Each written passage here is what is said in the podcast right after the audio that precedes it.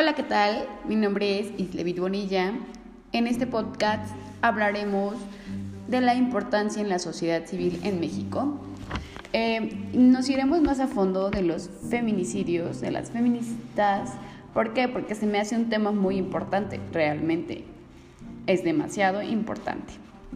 Ok, la sociedad civil se compone de asociaciones, organizaciones y movimientos que recogen la resonancia que las constelaciones de problemas de la sociedad encuentran en los ámbitos de la vida privada.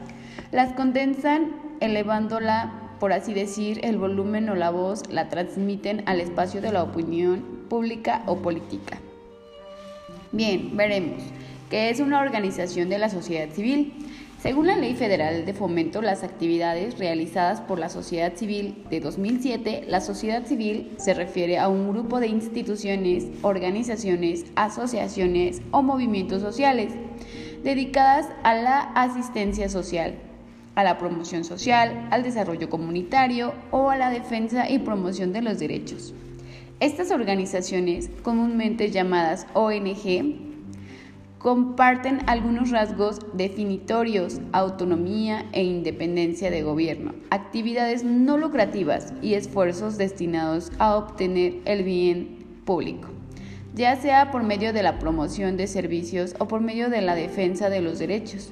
Las organizaciones de la sociedad civil desempeñan un papel fundamental en el desarrollo de la cohesión social y la democracia, así como el fortalecimiento de la ciudadanía y participación social. Ok. Como yo lo mencionaba, para mí el tema feministas es muy importante. Su objetivo era reivindicar la equidad de género en diferentes ámbitos de la vida cotidiana. Sus acciones provenían de la década de los 70. En el último par de años, el movimiento feminista ha sido un fuerte impulso ante el aumento de la violencia de género visible en el incremento de los feminicidios y las ofensivas declaraciones que figuras públicas encargadas de proteger los derechos humanos han realizado al respecto. Si bien este movimiento en México es constante, suele manifestarse coyunturalmente, lo que ha permitido acciones de mayor impacto. Ok.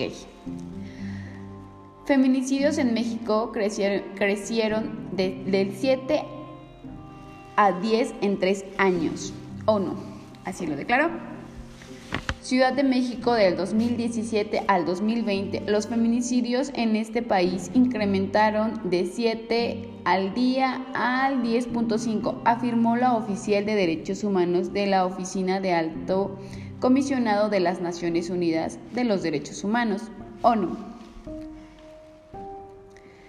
El contexto de violencia contra las mujeres y niñas en México es especialmente grave. Cuando nos parecía hace algunos años que íbamos a avanzar porque México se estaba generando legislaciones e instituciones que parecen sólidas, dijo.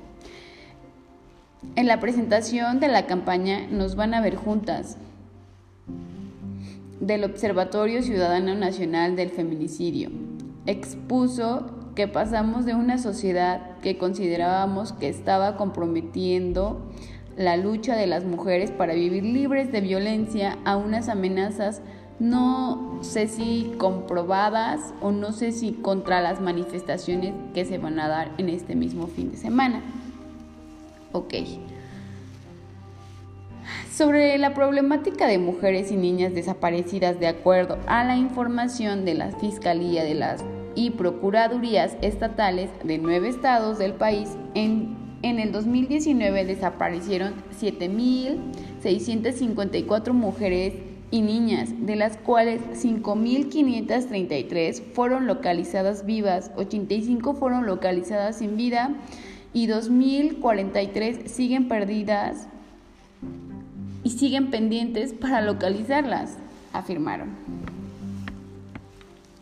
Expuso que con la campaña que los busca es recordar que las mujeres, niñas y adolescentes víctimas de feminicidios tenían vidas, familias, trabajos, sueños y utopías.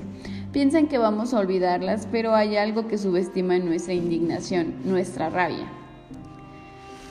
que existe, que la intención de grupos de ultraderecha de desticular y de grupos religiosos que apuestan a nuestra sumisión y a nuestro silencio, a quienes una vez advertimos no pasará, nos van a ver juntas, libres y sin miedo en la exigencia de nuestros derechos. Claro que sí. Por su parte, madres de víctimas de feminicidio coincidieron en que si no se unen las mujeres para demandar justicia, las autoridades no resuelven sus casos. Es como por decir, dan carpetazo, no investigan, o sea, eso sí es muy, muy cruel para las madres y las víctimas realmente. Este caso es muy extenso, ¿por qué? Porque somos mujeres y debemos cuidarnos, protegernos sobre todas las cosas. Por ejemplo, hay un caso, Araceli Mondragón, madre de Abigail, quien fue asesinada en el 2016, dijo que el camino a la justicia es muy difícil. Es verdad, nos van a ver juntas y unidas, estamos unidas por el dolor, añadió, que se vive una constante lucha por llegar a la verdad. Es por eso que necesitamos eh, algunas instituciones para que para que no se queden impunes estos casos. Realmente, como lo comentaba, es muy extenso este tema de feminicidios, pero tenemos que luchar día a día con esto. Pues ese ha sido el tema del día de hoy en este podcast. Espero que pues sea muy muy de valor porque pues para mí sí lo es, somos mujeres y tenemos que llegar a la verdad. Gracias.